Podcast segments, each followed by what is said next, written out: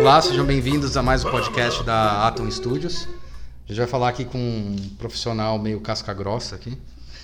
Ele, ele não gosta que eu fale isso, mas ele foi meu professor na década de 90. Denuncia idade. Isso. Denuncia, denuncia não, na verdade ele era. Sabe, já viram aquele seriado do moleque que foi doutor aos 16 anos de idade? Lembra? É por aí, o Júlio é isso. Acho que ele dava aula comigo quando ele tinha 16, que agora está mais novo que eu. Né? Mas. Sejam bem-vindos. Hoje a gente vai mais um capítulo daquele nosso podcast sobre as profissões. Gente vai falar com mais um designer em relação a isso. Vai falar um pouco mais sobre o tipo de trabalho que ele realiza e qual é a consciência dele em relação a design, né? Como é que ele lida com isso? É uma profissão que a gente insiste em falar que primeiro é, o, o design thinking em si é um, é um pensamento que a gente tem, não é uma metodologia. Isso é importante para entender a fluidez de quando a gente faz projeto, né? E o Júlio está aqui justamente para falar sobre mais uma das vertentes que o design tem, né? Ele trabalha muito com essa questão de, de fluidez de informação, é isso, né, Júlio? Isso mesmo. Se quiser se apresentar aí. Muito bem, bom, é, Hulk, é, eu agradeço bastante o convite, eu acho que é sempre uma boa oportunidade, toda vez que tem um espaço para a gente falar de design, a importância dele no dia a dia é, de todos nós, né? É, então, dentro ainda desse escopo de agradecimentos, é, é, muito gratificante poder, através de um veículo tão simples como esse que a gente está usando, é, chegar né, a um número é, imenso de pessoas e que tenham a mesma mesmo olhar, a mesma paixão que a gente desenvolveu ao longo de todos esses anos pelo design e pelas experiências né, das pessoas na, na vida propriamente dita. É, bom, você estava apontando logo no início, né, uhum. que eu, a, a, sua proposta seria que eu falasse sobre uh, como eu pratico design uh, e o que eu faço com esse cara que é tão bacana. Isso. Bem, como muitos de nós, né, na, na época em que a gente se, uh, se aventurou a estudar design, todo mundo achava que sairia da faculdade e iria para uma mesa de projetos, né? e por muitos anos foi isso que aconteceu mesmo, né? Então, o nosso objetivo era ser contratado por uma grande companhia. A galera que gostava de desenhar automóvel queria desenhar automóvel para as montadoras. A galera de imobiliário também já tinha sua grande empresa né, como objetivo de emprego. Pessoal de eletrodomésticos, eletroeletrônicos.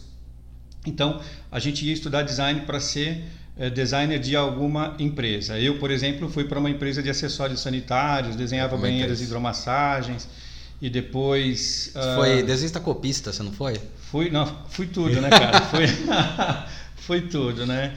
É, até é legal você lembrar isso, né? Porque antes de eu, de eu chegar no, no mundo do design, a minha família queria que eu fosse queria que eu fosse engenheiro, né? Por conta de tradição familiar. E nessa condição eu fui para a indústria e fui estudar desenho porque eu gostava de desenho e um engenheiro precisaria saber desenhar. Uhum, uhum. Então fiz desenho técnico mecânico e o meu primeiro emprego foi numa indústria de instrumentos musicais. Eu desenhava trompetes, trombones, saxofones. Puta, verdade. Uh, instrumentos musicais. É, por quem eu tenho um, um, agradecimento imenso e um grande carinho, né, pela família Vengril e até hoje a gente se relaciona e tudo mais. Então eu desenhava esses instrumentos e de lá eu fui para uma empresa de é, solda de termoplásticos por ultrassom, era, não sei ainda se existe né, a empresa, espero que sim, né? É, eu projetava os equipamentos para soldar, né, termoplásticos por uhum. ultrassom. Depois, aí sim, né, já graduado em design, fui para para a empresa de acessórios sanitários. Antes você tinha feito o colegial técnico, né? Isso, é isso, isso né? é, exatamente. É, é, foi um colegial, ele, ele não era totalmente técnico, mas ele tinha algumas disciplinas tá, de, de com ênfase técnica. Uhum. Muito bem.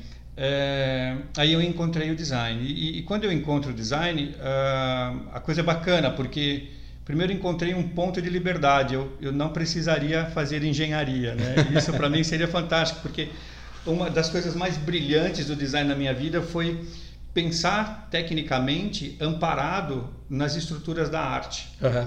E é uma puta mudança de mindset. Sim, totalmente, né? Nossa. É, e aí, aí sim, aí eu encontrei aquilo que eu queria fazer na vida. E, Você encontrou o design ou o design te encontrou? É, cara, eu acho que o design. É, eu, eu, hoje, né, 30 uhum. anos depois, eu falo que um designer nasce designer, ele só cresce, toma consciência disso, é. ou vai praticar design ou vai estudar para melhorar um pouquinho a forma uhum. de expressão. Mas ele, é, a gente nasce, né, e, e depois meio que a gente se lucida como designers, né? Que na verdade, apesar desse nome bacanudo, né, é uma baita de uma missão, né, que a gente, a gente tem a responsabilidade de transformar a vida das pessoas para um estado de experiência melhor, né, daquele que ela já tem. E, e eu acho que esse é o, é o, dado mais importante do universo design. Quão melhor eu posso fazer a vida das pessoas a partir do que ela já tem. Uhum. Com o máximo do momento tecnológico que eu estou vivendo, uhum com o máximo dos recursos que o, o meio em que eu vivo eh, me disponibilizam, né? sem degradar aquilo, aquele ambiente e aquele universo que me acolhe, né? É, na verdade, vai servir mais como um apoio, total, uma assim, ferramentação e não necessariamente exatamente, uma, exatamente. a solução em si. A solução é, é a, a, pessoa, né? Isso. É. E é bacana esse modo de olhar, né? Porque é, quando eu decidi fazer o que eu faço hoje, eu vou comentar isso já já. Uh, antes disso, eu olhei né, para os meus amigos que estudaram design comigo, é, para onde eles foram e o que eles estavam fazendo. Né? Então, eu tenho amigos que desenham objetos e desenham muito bem esses objetos. Uhum. Os caras são muito bons nisso. Não só porque eles são meus amigos, mas também porque eles são muito bons nisso e eu achei que não dava para concorrer com esses caras. E teve um grupo de amigos que foram desenhar uh, uh, informações. Os caras foram para o design gráfico muito bons nisso. Mesma coisa. Não é porque os caras são meus amigos, mas porque eles são muito bons nisso. Falei, não vou para isso aí, né? Mas eu sabia que eu tinha um, um papel, que eu tinha uma, uma uh, diria até uma missão mesmo, como todo profissional tem, né, independente da área, que era de levar para as pessoas um valor positivo de qualidade de vida expresso pelo design. É, então eu, eu olhei para o ambiente profissional, né? E aí isso me insere no lugar que eu estou hoje. Como as pessoas trabalham, como elas executam as suas profissões, é, independente da área, né? A gente tem lá experiências com o setor é, automobilístico, mas também de mineração, que você teve uhum. né, o, o imenso, Caltins, né? isso, o imenso prazer de integrar nossa equipe na época é, ambientes hospitalares. Só estou falando é, isso por causa do podcast, né? mas tudo bem. é, mas foi muito legal, foi, né? Não, foi. imenso prazer mesmo, porque você foi lá e resolveu a parada, né? Ficou foi, 15, foi legal, 15 dias, foi isso que você ficou lá? Não, foi uma foi, foi três dias, cara. Ah, não, não deu uma semana? Rápido. Foi uma semana a gente apresentou. Puta, mas você gerou trabalho como se tivesse sido uns 15 dias, é, né? É, a gente está falando, pessoal, do, do Hulk dentro de uma fazenda com uma mineradora de calcário dolomítico no Tocantins precisamente na cidade de Araguaína. Araguaína, puta, não é, lembrava o nome da sozinho, cidade, né? Eu é, e as moscas. E, e, e, as rochas, e, né? E eu, as moscas não. Os, os moinhos. Os, os pernilongos, cara. Pernilongo, mas... Então, cara, então assim, é, é, existe um ambiente profissional, existe um lugar onde alguém vai é, transformar matéria-prima em produto acabado, necessidades das pessoas em serviços entregues. É um ambiente profissional ali faltava o dedo do design, uhum. o dedo do designer, né? Uhum. E uma presença do design. As engenharias já tinham ocupado esse espaço, né? Então, engenharia de produção, engenharia de processos, engenharia industrial. E elas ocupavam esse espaço e davam, é, como deram até a gente, modestamente até a gente chegar, elas deram muita eficiência para isso tudo, né? Mas faltava mais um componente, que era a dimensão humana uhum. sobre essa eficiência. Uhum.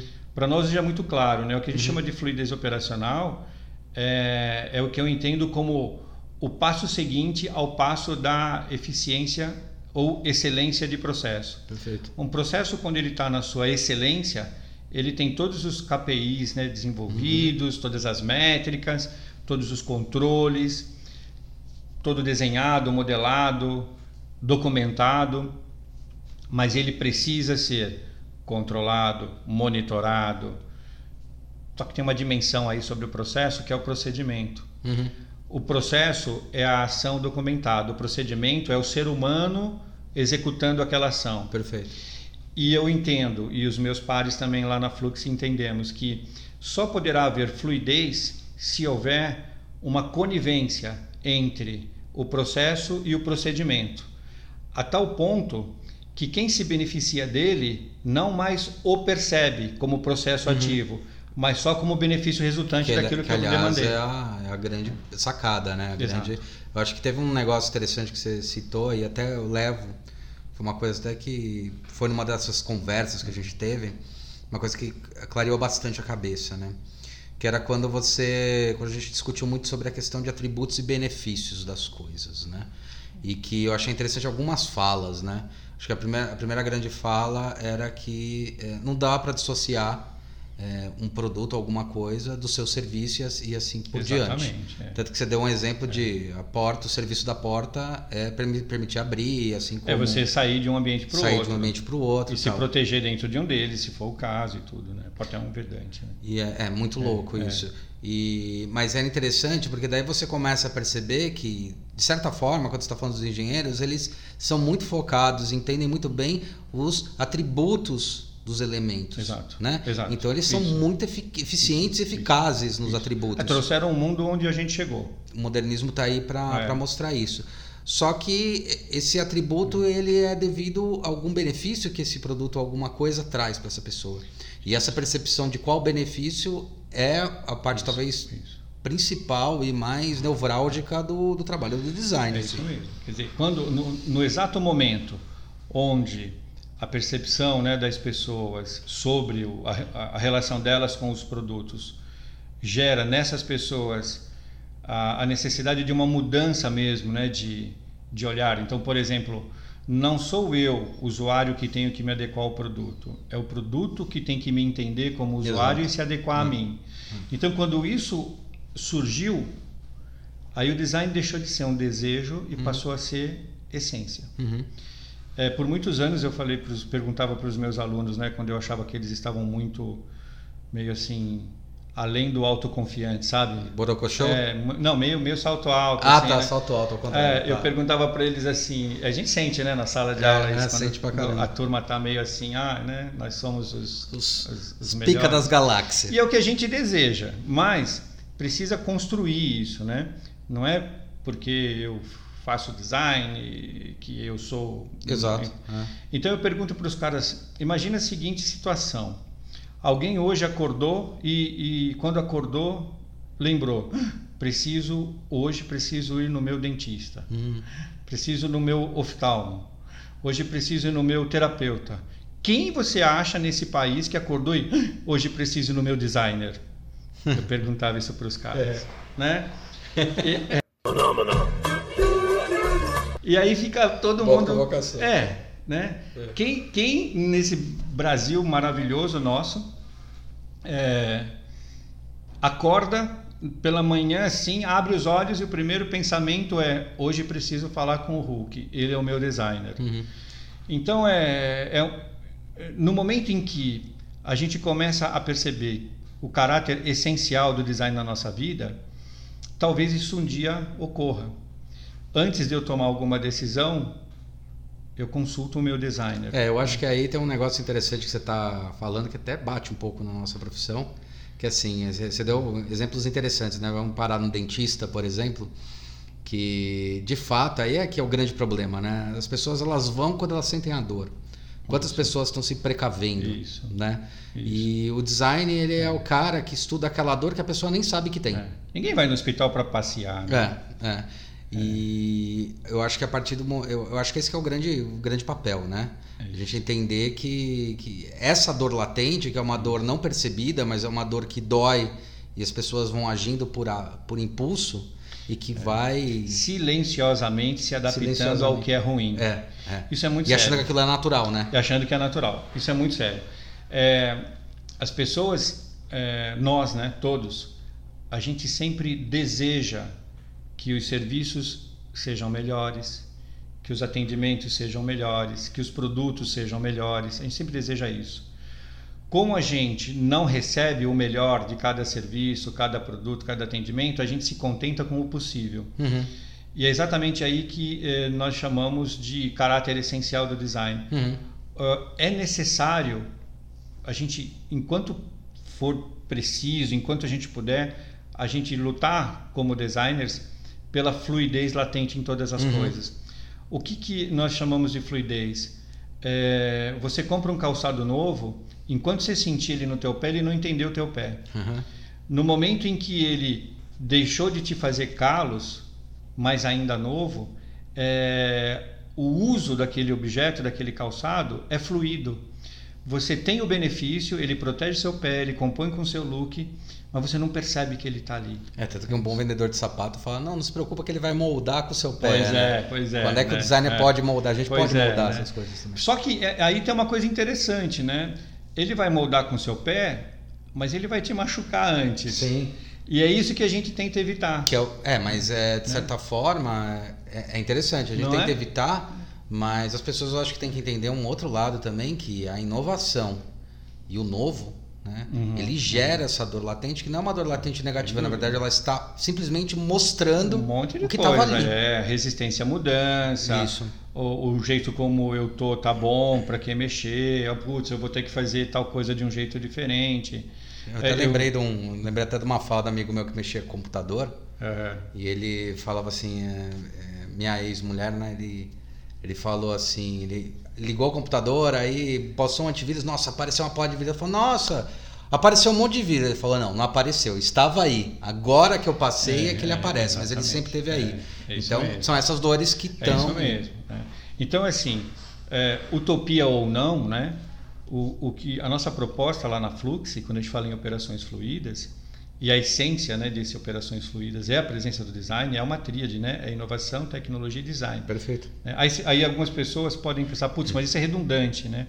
Se inovação, logo tecnologia, logo Não, design. nada a ver, nada a ver. Né? É, Não, são coisas distintas, mesmo, porque se fosse a mesma coisa teria um nome só. Sim, né? sim. É, então a gente entende que é, quando a gente consegue é, não ter que contornar uma dor latente ou uma dor presente, mas quando a gente consegue entender a- as demandas mesmo, né? não só sociais como de grupo é, ou mesmo individuais, e a responder essas demandas de um modo que a técnica apareça menos do que o motivo por qual ela foi empregada, aí a gente está falando do estabelecimento pleno do que eu entendo como design e a gente chama de fluidez. Fluidez. É, é isso. E, Cara, tem milhares de exemplos. Vou te dar um que a gente viveu recentemente, nem sei se comentei com você. Acho que sim, porque a gente conversa pra caramba, né? é, sobre design de serviços no poder público. Hum, Né? Comentei, né? Você Comentou. lembra disso? né? Mas acho que vale le- dividir Claro. isso com, com as pessoas Claro. também. É, a gente, ah, lá na empresa, a gente participou de uma tomada de preços né, no- do, do governo do estado. Pela primeira vez na nossa existência, a gente nunca trabalhou com poder público. Então, Uhum. tem uma série de regras né, que, que a gente não conhece. E, bom, uma delas era eh, se cadastrar né, num, num órgão que, que faz a, a gestão de todos os fornecedores do governo. E quando você está lá no sistema, que a galera do design digital certamente teria muitas coisas boas para fazer Uhum. por ele, com né? certeza. Quando você está lá no sistema, ele pergunta qual é o, o, o órgão né, de validação dos documentos que você eh, escolhe, né? São Paulo mesmo ou na cidade onde você está. Como a gente está em Jundiaí, a gente escolheu Jundiaí. E assim, tudo tem prazo, né? Bom, entregamos os documentos eh, e aí só faltava o órgão validador ir lá e, bom, isso aqui é o documento que eu pedi, tá certo, ok. Sabe, ticar É, checklist?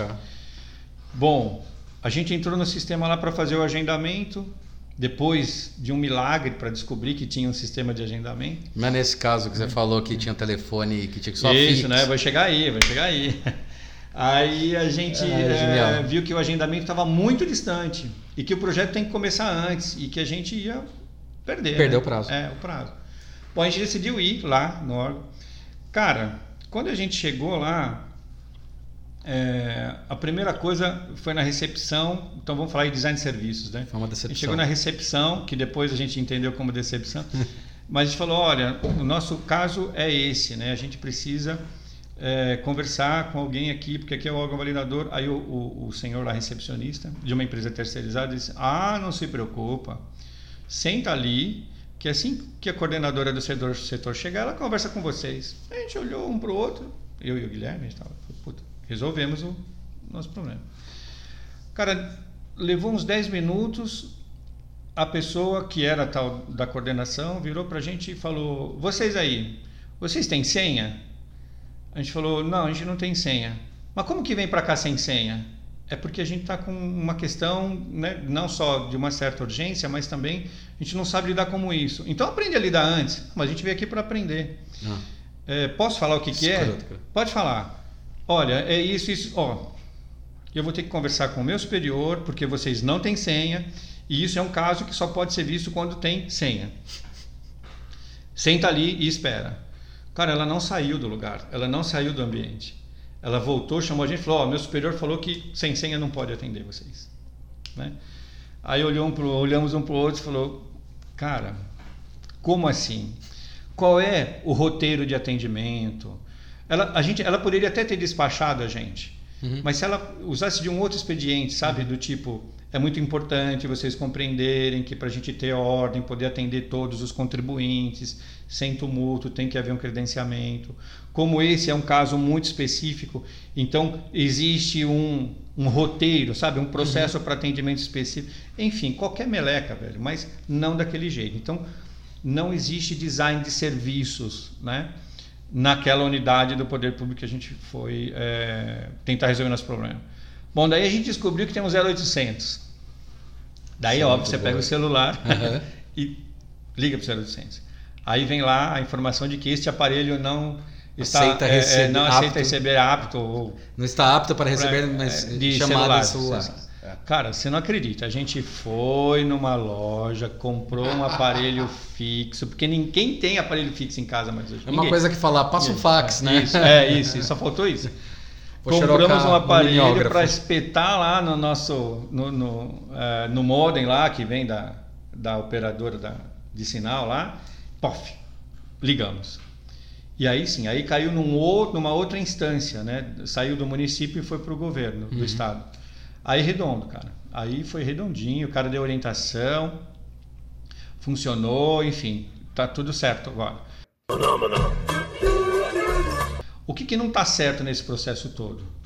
É, por mais que a parte de atendimento do governo do estado tenha um roteiro ou que a gente tenha dado sorte de pegar um cara mega educado, mas uhum. quando você fala de design, não pode ter essa oscilação. Um dia está um cara educado, um dia não está um Exato. cara educado. É, existe ali uma demanda por atualização tecnológica, mesmo, né? Tem cabimento eu, eu ter que comprar um aparelho que eu nunca mais vou usar, porque eu, de fato não vai usar mais, né? Gastamos lá, comprou mais barato ainda, sim, sim. 49 reais lá 50, para para destravar um nó de processo de design de serviços, né? Então é, é essa fluidez que, eu, que, que a gente fala. Né? O design ele está presente na vida de todas as pessoas em lugares, não lugares espaço, né? Mas uhum. em, em, situações uhum. é, que a gente não imagina mas ou não imagina porque o design ainda não chegou ali, ou porque o design que está ali precisaria de atualização, né?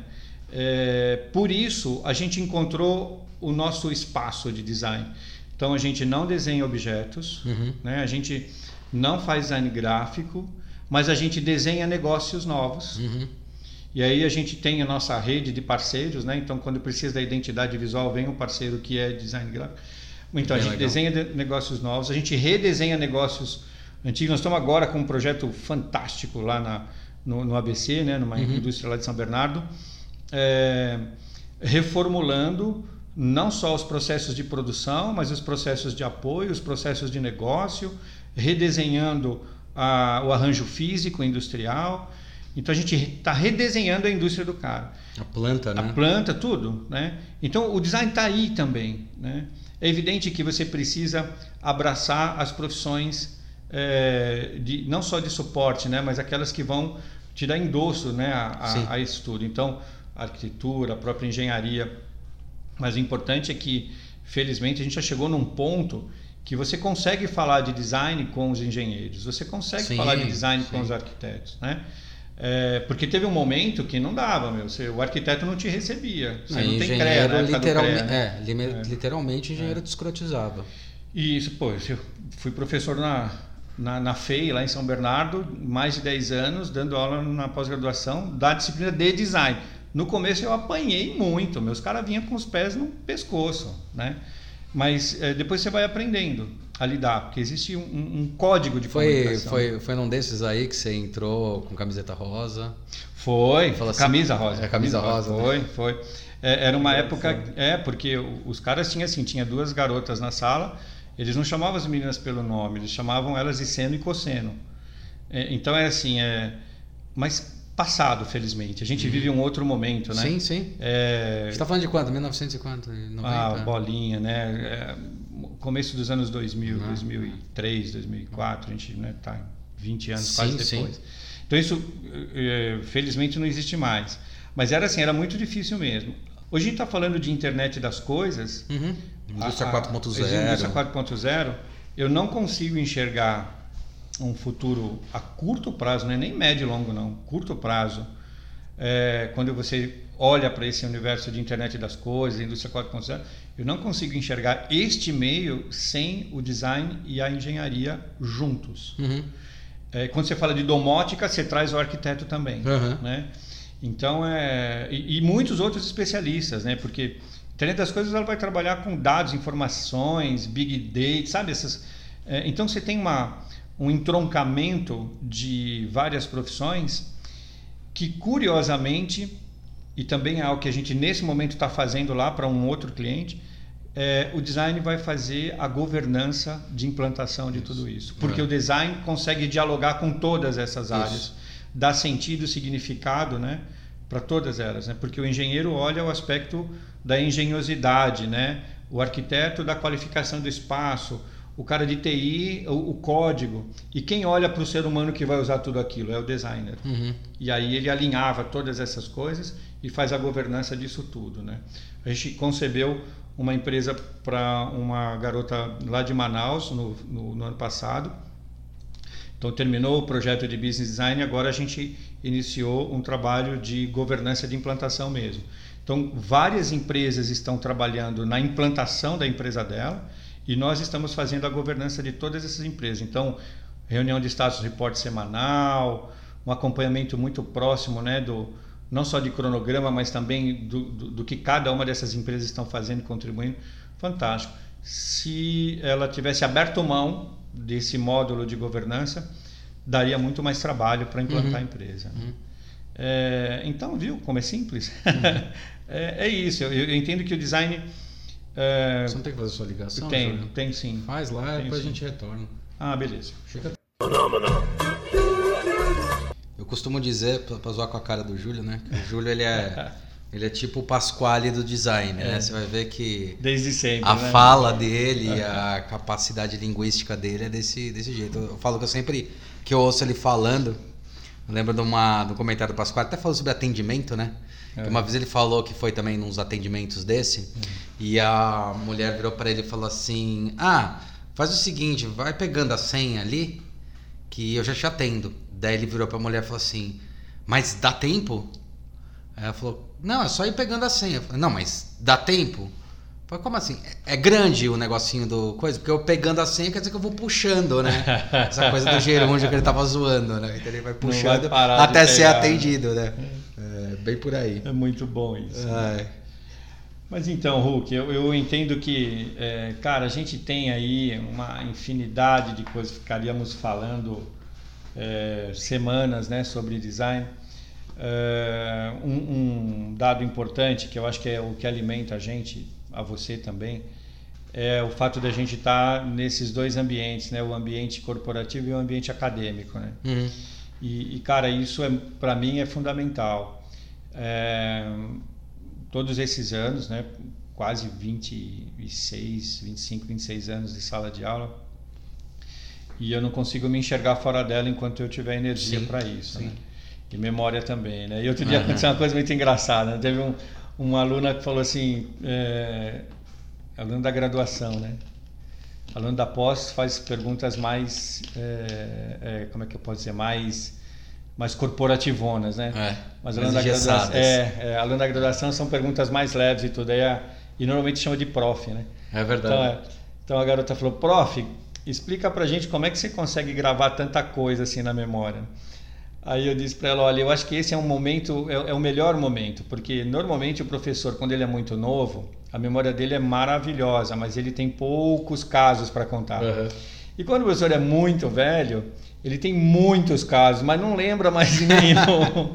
eu falei, então assim, eu ainda não estou muito velho e eu tenho um monte de casos para contar, né? E aí, pegando o gancho na história do caso, é, existe uma. A gente falava sobre isso outro dia, né, Hulk? Existe uma diferença, do, do meu ponto de vista, entre o case e o caso. Ah, sim. É, Tanto que a gente vai mudar lá o termo. A gente Ah, é fala mesmo? case, agora a gente É. vai botar casos. É, eu, eu entendi, né, com o passar do tempo, que os cases eles são casos relatados, né, casos vividos por outras pessoas relatados Terceiros, por elas, né, né, casos de isso, de terceiros. terceiros. E eles são reais, eles são importantes, eles são referências importantes. Então, case do fabricante de refrigerante, o case da montadora de automóvel, o case da é, produtora de imóveis, né? enfim. Mas aí você vai contar para os seus alunos o que o outro fez, né? E você fica limitado ao, a- a- ao, ao escopo de informações que o case te trouxe. Uhum. O caso você viveu, Uhum. né? O caso você foi lá, né? Então e fez. Uhum. É, e isso é tão importante, mas é tão importante, por exemplo, quando o pessoal na área da medicina, da saúde, que faz pesquisa e ele chega num resultado negativo, ele tem que publicar aquele caso, Uhum. porque o outro pesquisador não pode gastar o mesmo tempo que ele Uhum. gastou para saber que não dá certo. Que aí que Então ele já- mora a Isso. colaboração. Isso, isso. Na nossa área a gente não tem o hábito de publicar coisa que não deu certo. Aliás, é muito comum a gente esconder as coisas que não É, deram certo, que deram errado, nós aliás, precisava fazer isso um vai, desses é. que deram errado. minimizar o meu brilho, né? É. Cara, o brilho hoje está na satisfação do teu usuário e não né, na, na nossa é, condição de criadores, né? É muito louco isso. Isso dá uma discussão e uma reflexão intensa até. É, eu, eu falo lá no escritório que quem menos tem que aparecer nos projetos que a gente Sim. faz somos nós. Até um exemplo que eu dou para os alunos, é engraçado, eu viro para os alunos aí já de terceiro, né, seme- terceiro ano, ou às vezes até, é por aí, né, no meio do, do curso eu falo para eles, pô, vocês têm iPhone? Tenho, tal, não sei o que lá, vou conversando, ah, e iMac? Ah, legal, bacana, vocês estão fazendo faculdade de design? Tamo, gostam? Ah, legal, a galera gosta, já tá ali no meio do curso, já sei que né, não vai desistir, essas coisas tal. Eu falo, legal, quem é o designer do iPhone? Pois é. O- o- Aí eles. Teve, oh. alguns aí, ainda alguns falam, Steve Jobs. Falo, cara, como é que vocês não sabem que é o designer do aparelho que mais Pois vocês é, têm e mais é, desejam? Pois é. Né? Que é do Jonathan Ive, né? É, me- mesmo eu demorei muito para perceber isso, né? Uhum. Então, é, cai muito nisso que você falou. O bom trabalho do design não é aquele trabalho onde o design aparece, mas é aquele trabalho onde nem o produto aparece. Isso aí. O produto isso é resultado É, isso aí. de- dessa percepção. Ele, ele é a materialização de um estado de satisfação, né? Exatamente. É isso, né? É, eu, eu gosto muito de dar o exemplo do Wii, né? O videogame Wii. Ele era um videogame de uma geração abaixo, vindo numa geração acima, Uhum. né? Que eu acho que tá lançando o, o PlayStation 2, Xbox, 360, se não me engano. Aí. E aí veio o Wii. E o Wii ele era de uma geração abaixo, como se fosse o PlayStation 2, né? Lançamento do Xbox. E ele roubou o mercado. Né? E ele Sim. roubou porque ele teve uma percepção com uma tecnologia muito simples, muito rudimentar, Uhum. que era do Bluetooth somente, né? É, roubou porque ele conseguia fazer com que as pessoas ao jogar realmente tivessem aquela noção do, é, do brincar, né? É isso aí. Do jogar, do movimento, A da dimensão fluidez, lúdica, né? dimensão lúdica. Mas ela exacerbada. relacionada ao seu Lu. Então, é, É. até uma brincadeira que fazia muita. Foi a volta do, do, do Guitar Air, né? Com o Guitar É Hero, verdade, né? é verdade. Você ficar tocando no ar assim, mas você tinha aquilo lá pra tocar e você se achava verdade. um. Então, isso a gente trabalha muito, né? E eu acho que isso é, é- é fluidez também de. Tudo.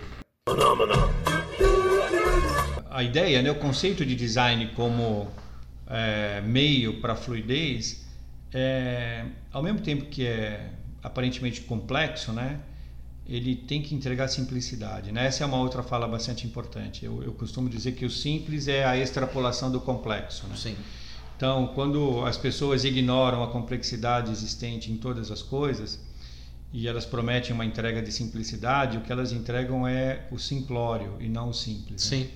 O simplório ele tem lá uma pobreza interna, né? Alguma Sim. coisa falta.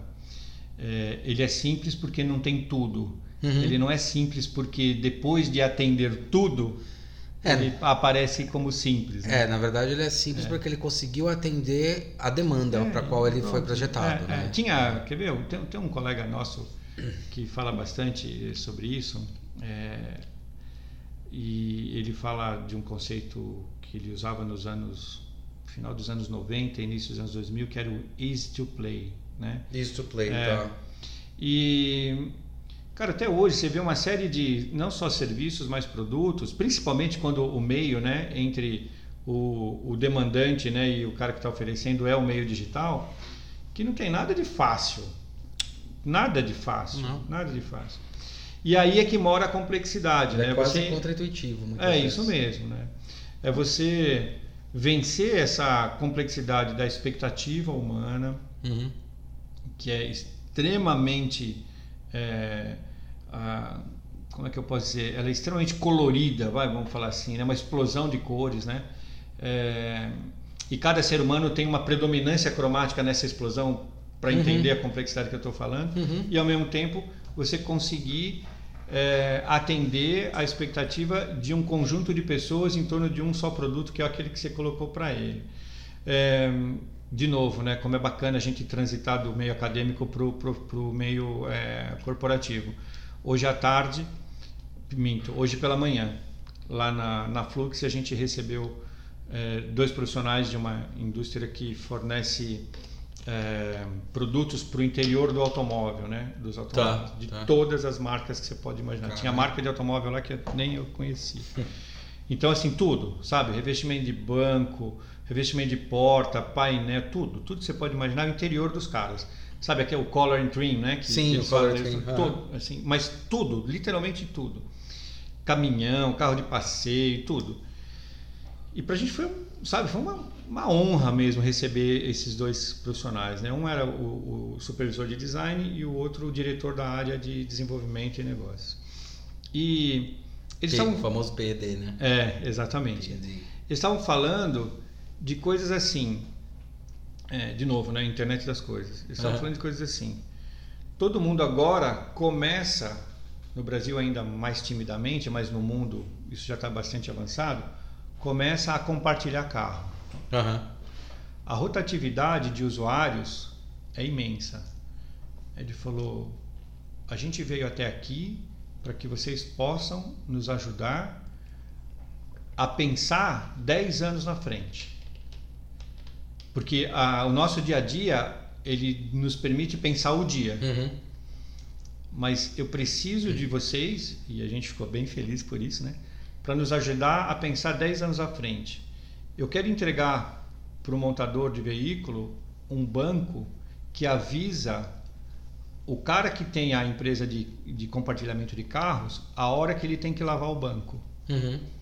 Então eu preciso de tecido inteligente, eu preciso de sensoriamento, eu preciso de uma série de coisas, porque como tem uma rotatividade imensa de motoristas completamente desconhecidos, o banco tem que informar para o sistema, ó, eu estou com uma quantidade de bactérias aqui, ou de sujeira aqui, ou de fungos aqui, já é, é nocivo para a saúde humana. Uhum.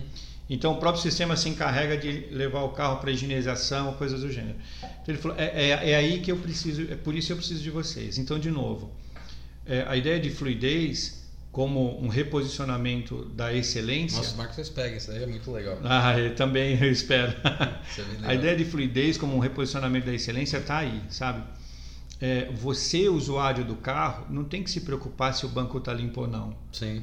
Porque o sistema já fez isso por você. Sim sabe? É, isso é demais, cara. E é o design que pensa essas coisas.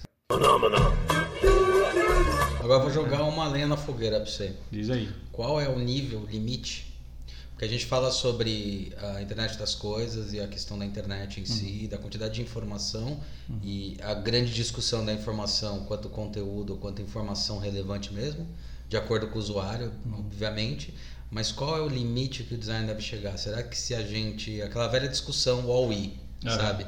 Será que se a gente inventar cadeiras para as pessoas andarem, elas não vão engordar? Onde onde está o ponto Entendi. do design? É, eu acho que é interessante, porque não é um. Bom, eu tenho, eu uso um trocadilho que acho muito legal, né? Todo ponto de vista é a vista de um ponto. né?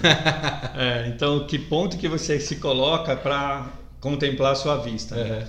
Então, eu me coloco no ponto de vista do designer mesmo, né? Aham. Do designer é, que desenha é, Que operações concebe, fluidas. é. Isso. Então, nesse contexto, eu não diria que é um, um- limite de chegada Ah, mas é sempre um ponto de permanência, não é nem chegada nem partida, Hulk. tá. Onde o designer permanece, né? Eu permaneço na escala do indivíduo. Uhum. E aí é uma coisa muito interessante, eu não sei se você já me viu fazendo isso nas aulas de projeto, tem um, um exercício que eu dou lá que é, eu peço para os alunos desenharem, é, eu dou um tema, são 20 desenhos, Acho que eu já, é, já passei. viu, é, já. e, e, cara, eu ainda não consegui substituir isso porque isso tem dado o resultado que eu preciso é, para eu com o mouse. Então são 20 desenhos, eu não vou contar tudo porque se alguém que está ouvindo for meu aluno, o cara vai ter um spoiler, né? Mas ou, ou vier a ser meu aluno. Uhum. Mas assim, são 20 desenhos com um tema único e aí eu vou anunciando esses temas, né? E os caras vão desenhando rapidinho. E aí é muito interessante. Nos primeiros cinco, cinco desenhos, em geral, independente do tema, as pessoas desenham objetos próximos do corpo do ser humano. Do, do sexto ao décimo, as pessoas desenham coisas no- na proximidade do corpo humano. Do décimo ao décimo quinto, um pouco mais distante desse corpo humano. E do décimo quinto ao vigésimo, muito mais distante ainda. Eu diria até imaterialidades. Uhum. né? Então, eu Isso aí me diria... lembra, sabe que me lembra esses casos que devia É. fazer parte, que me lembra É. os casos assim? O do Rápido e Devagar. Sabe o livro Uhum. Rápido e Devagar, Duas Formas de Pensar? Que ele Não, fala dois, vi, dois cara. sistemas de. Não vi, não vi. E ele vai falando sobre vários desses tipos de experimento que ele vai fazendo, que é justamente isso, para percepção do, do outro. Porque ele fala sobre basicamente dois sistemas. Aham. Que é o sistema 1 e o sistema 2. Aham. E o sistema 1, o que ele está comprovando o livro todo com várias experiências, essa experiência é Aham. bem, bem interessante. Que é o que você faz. Porque ele fala assim: o sistema 1 é aquele que você tem a resposta pronta.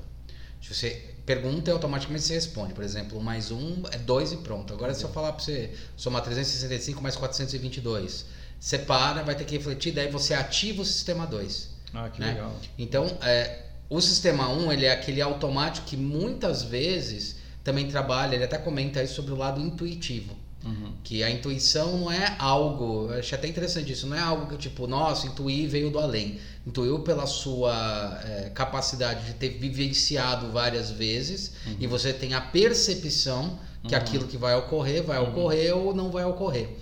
Diferente do, do, do sistema 2, que é quando você tem, realmente tem que parar e fazer uma reflexão Ok. né? É, e esse caso que você está falando é interessante. Isso aí, isso aí devia virar um artigo. É, eu pra acho banco que, de que estudo é interessante, é foda. porque é, onde que Esse caso, a, a- case. é, Esse caso devia virar um case. onde a aplicação disso funciona, né? Cara, você vai desenhar, você vai propor, você vai conceber uma intervenção na vida das pessoas, na escala do indivíduo. Não adianta você projetar coisas ou pensar coisas que seriam destinadas à escala da comunidade. Então, ó, indivíduo, grupo, comunidade e o último anel é a cultura.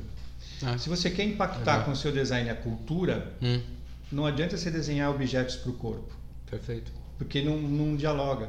São anéis, sabe? E o centro é sempre o ser humano. Uhum. Então, os anéis, né? Então, tem o anel do indivíduo, o anel do grupo social, o anel da sociedade, ou você pode até acrescentar anéis aí, né? O anel da comunidade, o anel da sociedade e depois o anel da cultura. Então, onde está a sua demanda? Se a sua demanda for cultural, não adianta você pensar coisas para a comunidade, Uhum. porque vai ficar um, um gap entre de diálogo, né? Não rola. E, e esse eu acho que é um dos maiores desafios, né, de quem eh, faz design. Às vezes a gente quer mudar a vida das pessoas, mas em que escala? Na escala do indivíduo, na escala do grupo social, da comunidade ou da sociedade? ou na escala cultural? Ah, o design tem uma propriedade de transformação cultural. Tá bom, então projete coisas na escala, escala da cultural, cultura. Faz todo né? sentido. Né? E não na escala do indivíduo. Então você vê, meu, é, é, é assim. E aí, quando você erra a escala, você inibe o processo de fluidez. Né? Simples assim. É, não tão simples. É. Porque você estudou pra caralho, né? É, mas assim, também errei pra caralho, né? É lógico, né? É, e acerta também, né? Eu acho que. É, você quer. E essa é uma grande pergunta né, que todo mundo faz para mim, eu imagino para você também. O que é preciso para ser um grande designer, né? É, eu acho que é ser um, um curioso grande, uhum. um é, pesquisador grande, um é, audacioso grande e até um ambicioso grande. Você tem que ter ambição de melhorar a vida das pessoas, uhum. de gerar benefício para elas. Uhum. Né? Ah, mas existe um mercado capitalista que a indústria é voraz, é selvagem, que bom que seja assim mesmo, porque com ela a gente consegue beneficiar mais pessoas ainda. Eles Sim. trabalham na escala Sim. industrial. É, e eu acho que tem uma outra coisa também, que é a mudança dessa percepção do consumo. Né? A gente está discutindo muito uhum. sala de aula, apesar uhum. de a gente falar sobre consumo, uhum. a gente está discutindo muito não só a sala de aula, mas quanto projeto autoprojetual, uhum. porque na sala de aula a gente consegue discutir conceitualmente, no projeto a gente pode, consegue fazer a aplicabilidade é dessa aí. história. É isso mesmo. Né? É, por exemplo, tem até essas linhas aí de balde de pipoca que eu acabei fazendo uma época. Foi engraçado que porque são eu me muito legais, é, né, então, né, belíssimo. E difícil, mas é difícil é, aqui. E, mas é engraçado, porque eu me questionei se aquilo lá era relevante. E eu descobri uhum. que aquilo lá talvez seja mais relevante do que eu fazer um iPhone.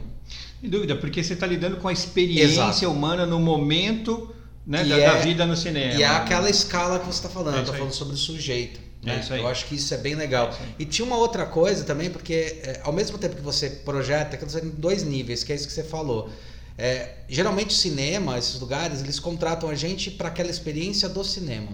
Eu quando projeto, uhum. eu tento imaginar a experiência da, do colecionador do Sim. cara que gosta daquilo lá. Então, que vai além a, do cinema. Isso, porque a cada é. experiência do cinema é o que a gente chama de compra por impulso. É, a balinha na entrada ali do, no final do supermercado. Cara para dedéu. É, né? cara para dedéu. Só que se você causa essa experiência para ele, depois, quando ele observa, que é essa a intenção, ele observar e ver que aquilo realmente pode fazer parte dos bonecos que ele tem ou da coleção que ele tem, não vai simplesmente jogar fora porque ele uhum. viu a descartabilidade uhum. né, daquilo, é onde a gente tenta atingir. Uhum. Então, nessas esferas que eu achei bem legal que você falou, né, esses círculos, essas esferas, é bem isso, quer dizer, eles miram pontual e a minha, a minha intenção, uhum. não, a intenção é o pós, a intenção é, eu quero agradar, quero entender que o cara, ele tem, é fã daquele personagem, é ele acompanha aquilo há muito mais tempo que muita gente é acompanha. É então, como você pode fazer uma entrega que realmente no final ele olha e fala, puta, isso aqui é legal, é cara. Isso, isso, aqui eu vou deixar na minha coleção, sabe? É, é essa percepção que, que causa. E daí eu percebi também que, poxa, quantos são feitos? São 120 mil, o que é muito pouco. É aí acabou, 120 mil acabou, acabou, acabou para sempre, né? Então tem até aquela questão do conceito da escassez. É. E a gente está falando muito, principalmente com essa indústria 4.0, sobre você realmente fazer os produtos na escala de necessidade. O que o Japão já veio trabalhando isso com o Just in Time há muito tempo, mas agora é efetivamente acontecer. Né? Vou precisar de 10 mil produtos, mas são 10 mil produtos custando 10 centavos. E não como hoje acontece. Você precisa de um milhão para custar 10 centavos e você precisa, uhum, se você fizer uhum. 10 mil, você vai custar um real. E aí os 10 mil necessários foram consumidos, você tem que desovar o restante. Exatamente. Né, de qualquer maneira para cobrir o, o investimento na produção. Exatamente. É Tanto aí. que essa questão de fluidez, essa coisa, eu falo muito sobre a Disney, né? Uhum. A Disney eu acho que é uma, tem uma grande é, questão estratégica. Né? Ela percebeu que ela não poderia vender 7 bilhões de Mickeys né, para um para cada pessoa do planeta, uhum. porque justamente os mercados estão se dividindo muito nas especificidades dos gostos das pessoas, uhum. né? E daí fala, bom, dentro daquele conceito que você me ensinou, que é muito legal, que é o menor valor, né? O mínimo valor. Sim, é, né? o menor, é a menor valor. entrega, né? Menor entrega, o menor valor. Que, que é a fantasia e tal. É. Eu, eu percebo nas compras que a Disney faz, nas estratégias, que ele tenta comprar sempre objetos e produtos que falam sobre essa fantasia. Então, a gente fala, exemplo de Star Wars aí que eu gosto pra caramba, ou de Avengers, é a fantasia daquele universo fantasioso, porque Star Wars não é ficção científica, né? Star uhum. Trek é, Star Wars não é. Então, aquele universo fantasioso que faz parte do core business mínimo da coisa que ele compra e sabe que um pedaço dessa fatia ele pode atender mais um público de demanda, né? E eu acho que isso faz parte Total. da fluidez Total. e do nosso tipo de, de, de, pensamento projetual, né? É isso mesmo. De verdade, assim, é, o povo chama a gente de designers, né? Mas o que nós somos é criadores de novas realidades, né? A gente, a gente cria uma realidade pretensamente melhor né, para as pessoas a partir da realidade que elas já têm, né? Que elas Ou às vezes até, né, como a gente gosta de usar bastante termo assim, a gente descobre, né? Isso, é, tá tira coberto, o véu, né? Tira, tira o véu, véu né? daquilo que está... É, é, descobre não. e aí ela pode enxergar aquilo. Pode enxergar, e a gente pode entregar com é mais relevância. Mesmo. Cara, é isso. Eu acho que é, é, fazer design de verdade é fazer benfeitorias, né? Não é reduzir a nossa profissão. Sim, Eu acho que sim. é compreendida toda a complexidade que ela tem. Sim. É fazer, é extrapolar e entender, puta, tudo isso que eu faço só tem sentido se beneficiar alguém. Uhum. Né? Esse foi um dilema que eu tinha desde o início. Eu tinha uma professora maravilhosa, né? Que é a professora Mariela Cantor. A gente sempre tem um professor de referência. Sim, tipo eu você. É, bom, gente, nesse momento cai confete aqui, muitos confetes. Exagerado, como sempre. Mas assim, é, e eu falso tímido como sempre. Né? É. É. Mas assim, a Mariela Cantor, uma, uma vez eu perguntei, a gente tava, foi numa primeira exposição de arte que ela levou a gente, ela dava aula de é, estética e história da arte. E aí fui, fui ver com ela e a sala, né, uma exposição no MAN, hum. MAN, Museu de Arte Moderna, isso aí, Ibirapuera, do hum. Volpe, tá. né, Alfredo Volpe. E aí, primeiro, eu era, cara, calor, primeiro semestre da faculdade, uhum. né? E aí eu, eu sabe que é assim, puta, tem que fazer uma pergunta, tem que fazer uma pergunta, tem que fazer uma pergunta. Não sabia nem o que perguntar, né? Aí perguntei para ela, professora, é, isso aqui nesse quadro ele fez de propósito? Ela olhou para mim e falou, não. Então foi um erro? Ela falou, não. Ele fez com propósito e não de propósito. Ah, tá. E aí ela falou: nunca esqueça do que eu vou te falar. E já se passaram exatos 30 anos e eu não esqueci. O design é um fazer que explica o por fazer e também o modo de fazer. Cara, 30 anos atrás ela proferiu uma frase atemporal, uhum. porque o modo de fazer significa em qualquer tempo as tecnologias de transformação, de matéria-prima em produto Sim. acabado, de roteiro em atendimento, de bits em telas. Sim. Né? E é a segunda fase, parte da frase, mas a primeira é explica o por fazer, né? Uhum. Por que, que você está fazendo isso? Né? Então, assim, se não houver sentido e significado e benefício explícito na vida das pessoas, talvez não chame design. Sim. Talvez chame outra coisa. Sim. Mas é muito isso, sabe? É, design é um fazer que explica o por fazer e também o modo de fazer. Se é que a gente pode. Quase um trava-língua. Quase, né? Uhum. E se é que a gente pode ter a a não sei se audácia ou petulância né, de tentar melhorar isso, né? Uhum. É, com todo respeito a ela, eu acrescentaria do para quem fazer também. Sim. Né?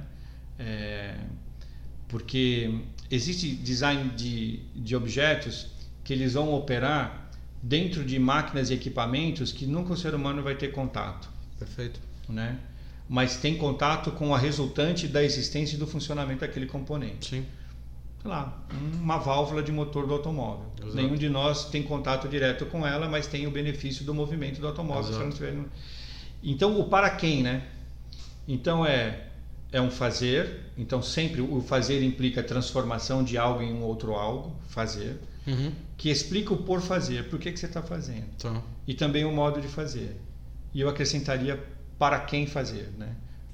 Que aí a gente traz um módulo bem contemporâneo na linguagem né, e compreensão das pessoas, que é o módulo da empatia. Empatia. Né? Isso. Que, é, que é fundamental. Né? É, e aí eu não sei se dá para a gente finalizar, porque o termo, o termo claro. design não se esgota, né? Não finaliza, sim, sim. Mas eu, eu diria assim, é, com uma conotação especificamente científica, né? O melhor do design na minha história até agora foi me ensinar que é, no desejo de gerar benefício para as pessoas, se eu não desenvolver a minha potência de empatia, eu não consigo gerar. E uh, depois que você gera essa, esse benefício, por compaixão, você enxerga as outras áreas que precisam também ser beneficiadas. Né?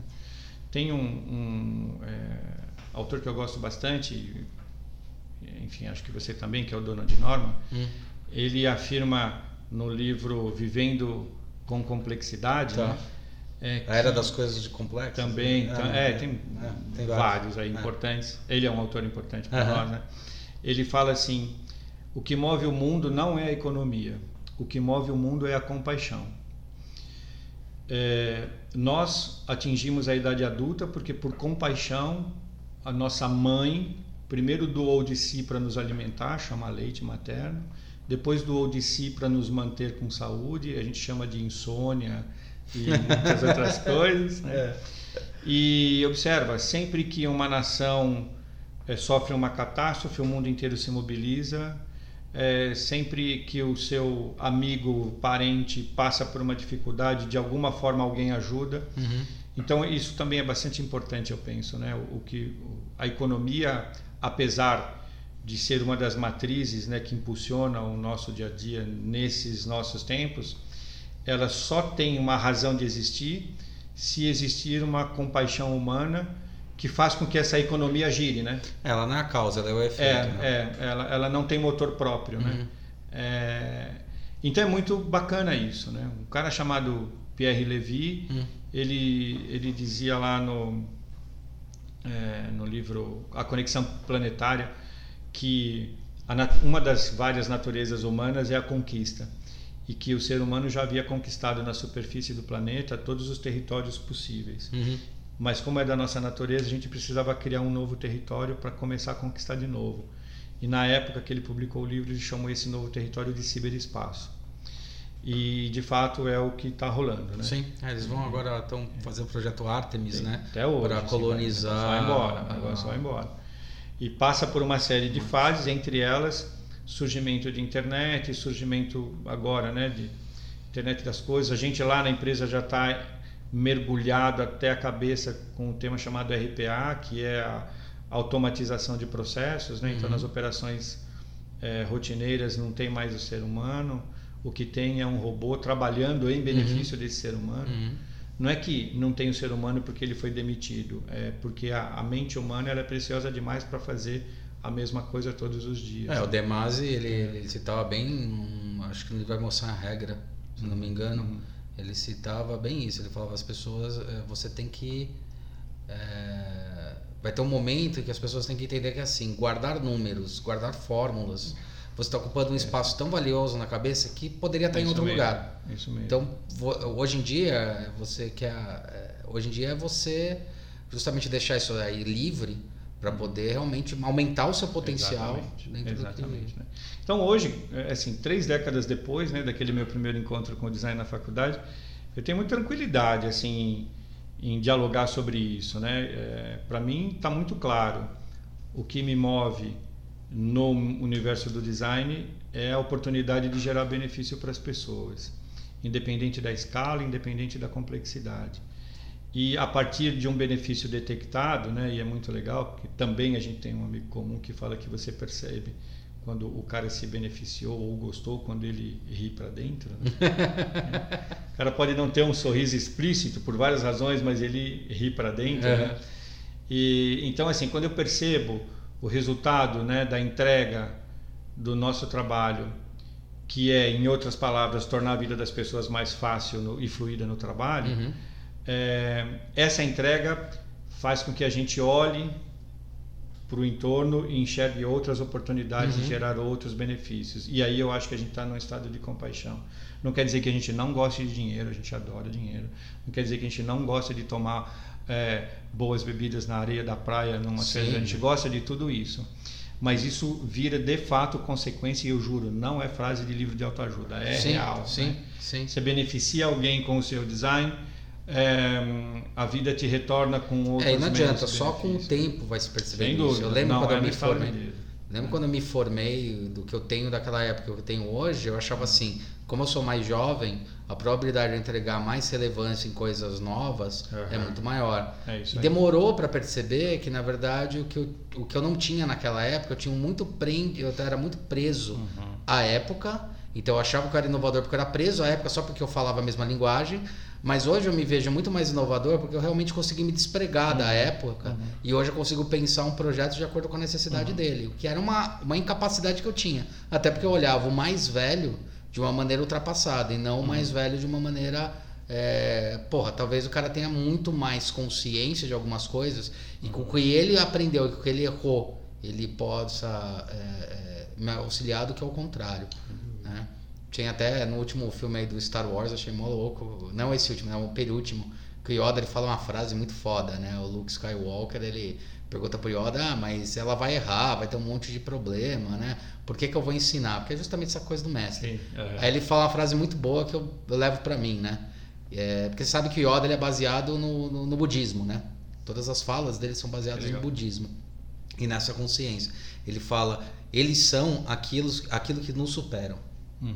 Então os alunos são aquilo que nos superam. É. O objetivo de um aluno é superar o, o, o, mestre, né? Então a gente tem que incentivar isso porque Sempre. são as evoluções que ocorrem. Bom, Julinho, ó, é, é isso. Bom, deu para perceber. Disso, espera, ah. pera, antes disso. Você assistiu o último filme? Assisti. Star Wars? Assisti. Que porra de beijo é aquela? Que merda, cara. O que, que é aquilo? Ó, brochei, cara. Nossa, foi foda, cara. É, bom, obrigado, cara, Imagina. por ter despendido esse tempo. A gente já está tentando fazer isso faz um bom tempo, né? Convida de lá, convida daqui. É, mas foi muito legal, obrigado. É uma honra mesmo, assim, uma boa, não é nem puxação de saco. Se realmente for um mestre para mim, que eu levo muitas frases do que você você falou, assim como outros grandes que eu também tive, né? E quando eu falo mestre, eu falo mestre no conceito é, asiático, né? No conceito do, uhum. do, não ocidental, mas oriental, né? Uhum. Para mim o mestre é o maior posto que pode ter. Não é que nem no ocidental, que infelizmente o mestre depois você tem que ser doutor. Para mim é, né? é um mestre das artes marciais. Mas nesse sentido. É, e eu acho que é legal ver o quanto de fluidez é. teve nessa conversa é, nossa. Bom. E, bom, valeu, Julinho. Boa sorte lá com os projetos. Ah, muito obrigado. Importante, né? Obrigado e mesmo. E foi uma satisfação mesmo, beleza? Imagina. E, bom, galera, vê aí o, o podcast, dá okzinho, vê o que, que vocês curtem. Comentem aí embaixo. Se quiser encher o saco do Júlio, me avisa aí que eu, eu é faço verdade, a filtragem. É verdade, é verdade. E ó, posso, posso é, reforçar aqui que. Ah, você tem um canal tá também. Fala legal, do teu canal, né? porra. É, mas aqui o, a, luz está no seu canal. Não, pô, mas né? você tem que falar um ah, meu, bom, colaborativo, tá compartilhado. Tudo bem. Bom, a gente tem lá então, são duas empresas, né? A, tem a Fluxi, que é a empresa de projetos mesmo, né? Para trabalhar o design é, na, na gestão, modelagem, gestão dos processos, né? Processo de produção, processo de suporte, processo de gestão das uhum. empresas como um todo. É, também a Fluxi atua no, nos espaços, né, nos ambientes físicos, como eu falei no início do, do nosso bate-papo aqui. Então a gente acabou de vencer lá uma, uma concorrência importante para fazer o projeto de sinalização do prédio da Assembleia Legislativa aqui do Estado de São Paulo. Ficamos felicíssimos com isso. Vamos fazer um baita de um projeto bacana. Isso é muito louco. E uh, pelo contato com a academia, a gente entendeu que o que nós fazemos é, precisava ser ensinado para as pessoas é, e para o maior número de pessoas possíveis. E isso tem trazido muita alegria para nós lá, sabe? Mesmo, muita alegria uhum. mesmo. É, a gente tem a Eduxi, né? que é a, a escola de é, é, inovação e gestão da, da fluidez. Tem cursos, essas coisas. Com cursos, né? é, exatamente. Muito e assim, a gente, cara, a gente tem matrículas de, de pessoas do Brasil inteiro. Pará, sabe? É, centro-oeste, enfim. Isso para nós traz muita alegria, porque é, nós estamos em São Paulo, né, que é o centro neurálgico é, do, do país como um todo. E a gente sabe que é, as pessoas que gostam do que a gente gosta e que possam levar isso né, para as regiões que elas estão, muitas vezes não teriam condições de vir para cá fazer uma pós-graduação ou mesmo fazer uma graduação. A gente decidiu dividir com as pessoas é, de forma muito acessível aquilo que a gente faz na Flux. Né? Então a Edux é uma escola que ensina o que a gente faz na Flux para as empresas que a gente atende. Né?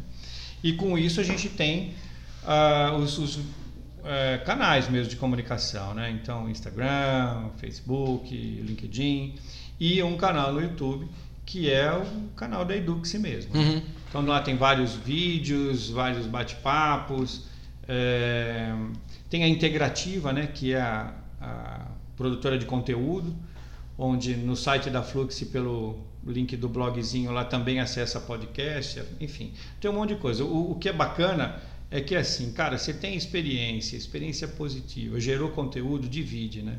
Divide que o resultado vem e muito bem. Então, para fechar mesmo, quero agradecer bastante essa oportunidade. Foi um, um uso muito positivo do nosso tempo de vida, né? Uhum. É muito legal, sempre muito legal, muito adequado. Tem, às vezes a gente ganha esses presentes aí. Né? É estou à disposição sempre que houver oportunidade, estou aí para falar. E já te faço convite para fazer um podcast com a gente lá na Integrativa também, para botar no até lá para fazer. Ou a gente veio por aqui, Não, legal é eu preciso, preciso conhecer lá. conhecer lá também, é, exatamente. Né? Tá bom, então muito obrigado. Viu? Imagina, obrigado você, Julinho, mais uma vez um prazer. E é isso aí, galera. Qualquer coisa, comentem, encham o saco, pentelhem. Não esqueça também de acompanhar a gente no canal do YouTube, beleza? E até a próxima.